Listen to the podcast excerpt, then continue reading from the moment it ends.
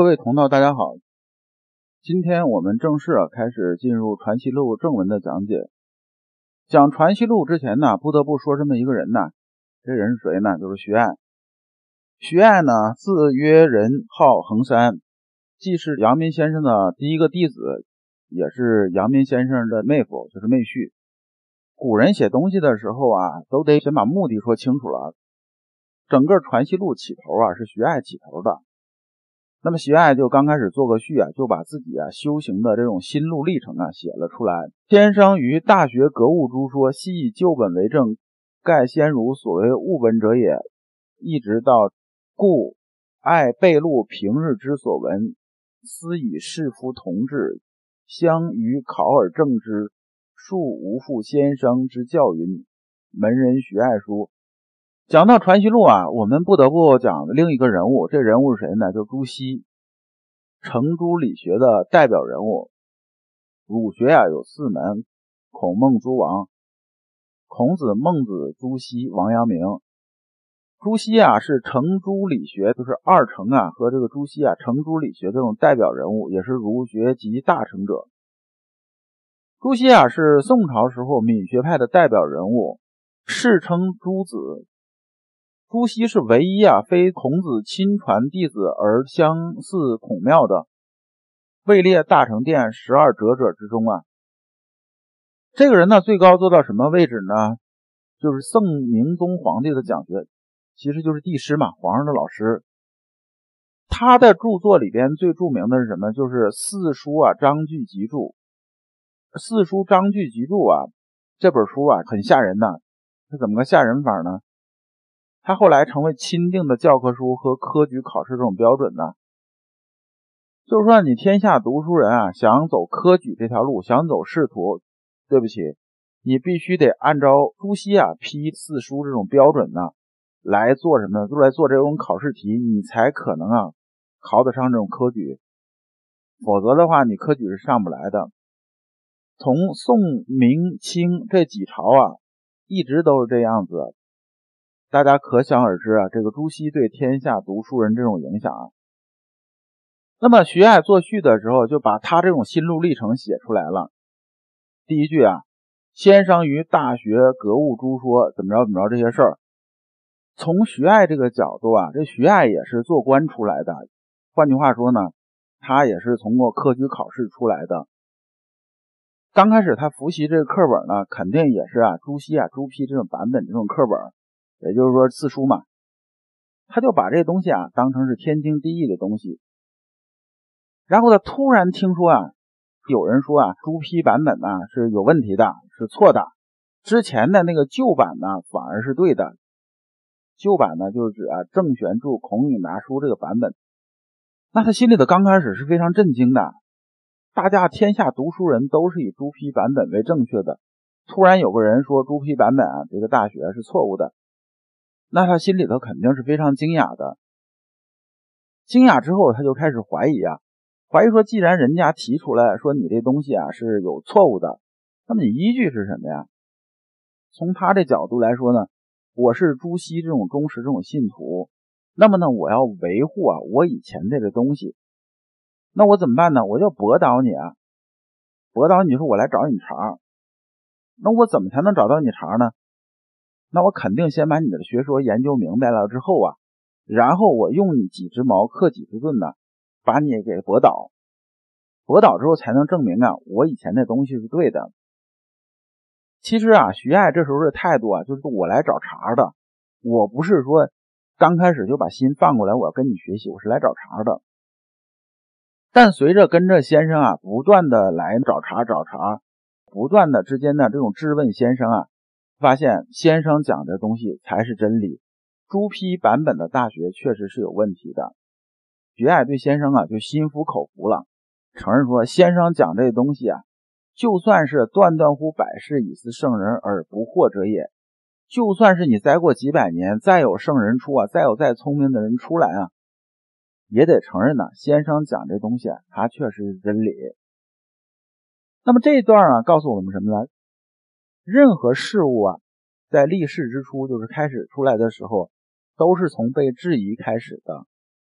任何事物啊，只要能经得起时间这种检验呢，最后啊就能立于世。徐爱总结自己这种心路历程啊，他说刚开始看到先生的时候啊，徐爱也犯了我们平常人啊经常犯这种错误，通过表象来判断这一个人。他说先生啊，虽然是很聪明啊，很睿智啊，但是先生呢，对外给人感觉是这人呢没什么架子，跟大家街上看的平常人差不多，就是没有那种啊一看着什么仙风道骨那种感觉。同时呢，又不修边幅，不是很注重仪容仪表，所以大家看着的第一眼的时候啊，不会把他放太高的位置，特别重视那种。同时呢，这个人呢，他整个经历啊也很有意思。说年少的时候啊，基本上也干过很多荒唐事儿，比如说结婚的时候啊，因为那古代结婚嘛，基本都是家里本身操持嘛。他一看他没什么事儿了，他就跑到后山上闲逛。逛了之后啊，有个道观进去，然后就跟老道这聊闲，聊着聊着越聊越高兴，一聊聊着一晚上。结果结婚当天呢，大家发现新郎找不到了。这种荒唐事儿他也能干得出来。后来呢，又开始啊泛滥于词章啊，没事就写点风花雪月、诗词啊、歌赋啊，搞这些东西。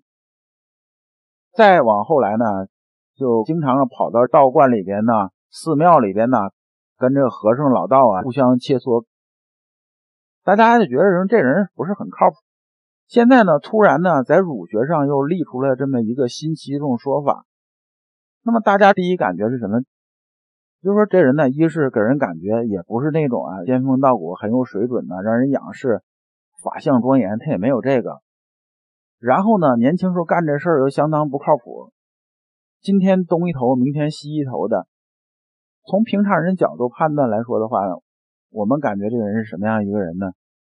就觉得他们提出新学说呢，是不是就是标新立异啊？就是吸引眼球嘛？那大家就没有太多这种兴趣啊去深究。实际上不是这么回事儿，大家知道的都是啊，先生年轻时候这些事情，但是不知道是什么呢？先生啊得罪刘瑾之后啊，被罚配的贵州三年呐，在龙场三年已经悟道，就三年之内啊，对自己啊已经是完全突破，到已经超凡入圣这种程度了，到圣人这种水准已经非常非常高了。这时候呢。徐爱跟他接触了之后，才知道什么呢？我只能仰视他了。从看人这个角度来说呢，我们凡事啊不能看表象，也不能像刻舟求剑一样，用以前的这种标准呢来评价现在的这种状态。因为人呢总是在变化之中的。老祖呢也讲呢，士别三日，当刮目相看。徐爱呢对先生的评价是极高的。最后啊，他总结了一下，我跟先生十几年呢，这种感觉是什么样的感觉呢？就是说我跟先生跟了十几年，然后到现在呢，这先生水平有多高呢？我十几年呢未能窥其藩篱。这段引文呢引自哪儿呢？实际上是颜回对孔子的这种评价。颜回对孔子的评价是：仰之弥高，钻之弥坚呐。意思是说。我越看呢，越觉着你的水准高，越跟着你啊，越觉着什么呢？越觉着我必须得仰视。这时候，徐爱已经成为先生的忠实的粉丝了。而很多人呢，在学习新的东西的时候，往往啊是道听途说，太浮躁了。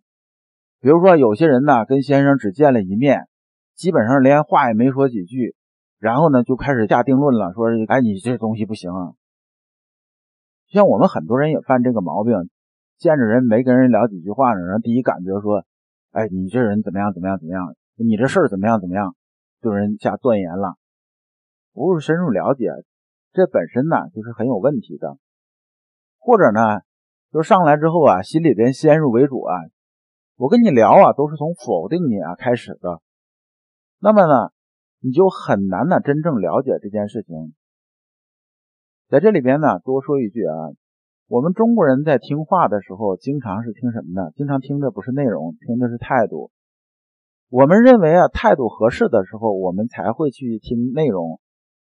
如果我们认为态度不合适的时候呢，我们往往是拒绝接受它内容，就是我们不会再听他在说什么，而重视的是这种态度。这也是啊，我们在修习心性的时候要非常注意的一件事情。跟着先生学习的人呢，往往啊不是说系统的学，而是舍本的求末这种。就说打个比方，比如说啊，我们来选一匹马吧，选个千里马。那么我选千里马的标准是什么呢？是把这个马拉出去跑一跑，看可不可以嘛？经过时间检验一下。但很多人上来之后就制定一什么标准呢？说。我要先看这千里马是公的还是母的，是黄颜色的还是黑颜色的。但是呢，你说这个马呀是公的还是母的，是这个黄颜色还是黑颜色，这种东西是皮毛的事情啊。它和你啊最后要的目的是完全是没有多大关系的。那么很多人在学习的时候都犯了这种错误，结果啊得不到真正的要学的东西。这种方式就变成一什么盲人摸象啊，最后你看不到整体啊，就是你失去了高度，就会以偏概全了。修身之道啊，在于互相印证，因为每个人呢精力毕竟是很有限的，我们能磨到的事情也比较有限，但是相互之间我们交流啊，彼此这种经验呢，都有一个修正，而且会增加自己啊长度和这种宽度。故爱备录平日之所闻。思以士夫同志，相与考而正之，恕无负先生之教云。这里边这同志的意思啊，就相当于同道，大家共同学习啊，有共同志向的这个人。徐爱说啊，我把先生平常啊说的、讲学的，或者我认为有价值的，我啊都把它写起来、录起来。最后呢，大家想看的时候看一下，就是有个参照。这样的话，也是能把先生的东西啊。发扬光大，而作为他的忠实粉丝来讲的话呢，我觉得这样呢也是一件很有良知的事情。我们这个音频专辑的讲义已经正式出版了，在各大电商平台和各地新华书店都已经上架了，可以通过搜索书名“老刘讲心学”或者搜索作者名刘长志这两种方式进行检索。另外啊，各平台的价格是不一样的，大家购买的时候要根据自己的实际情况来选择。讲义实体书是音频专辑的提炼和精华总结，考据更加严谨，对音频专辑中的一些不容易用发音来表达的，并且易于混淆的冷僻字进行了详细的解析。有一些在语音中不好讲明白的地方，比如说图表之类的，在书里边也详细的列了出来。看的时候就非常容易看得清楚明了。建议大家在学习阳明心学的时候啊，可以入手一本，也有一个参照。下一讲啊，我们讲亲民和新民之变。感谢诸君。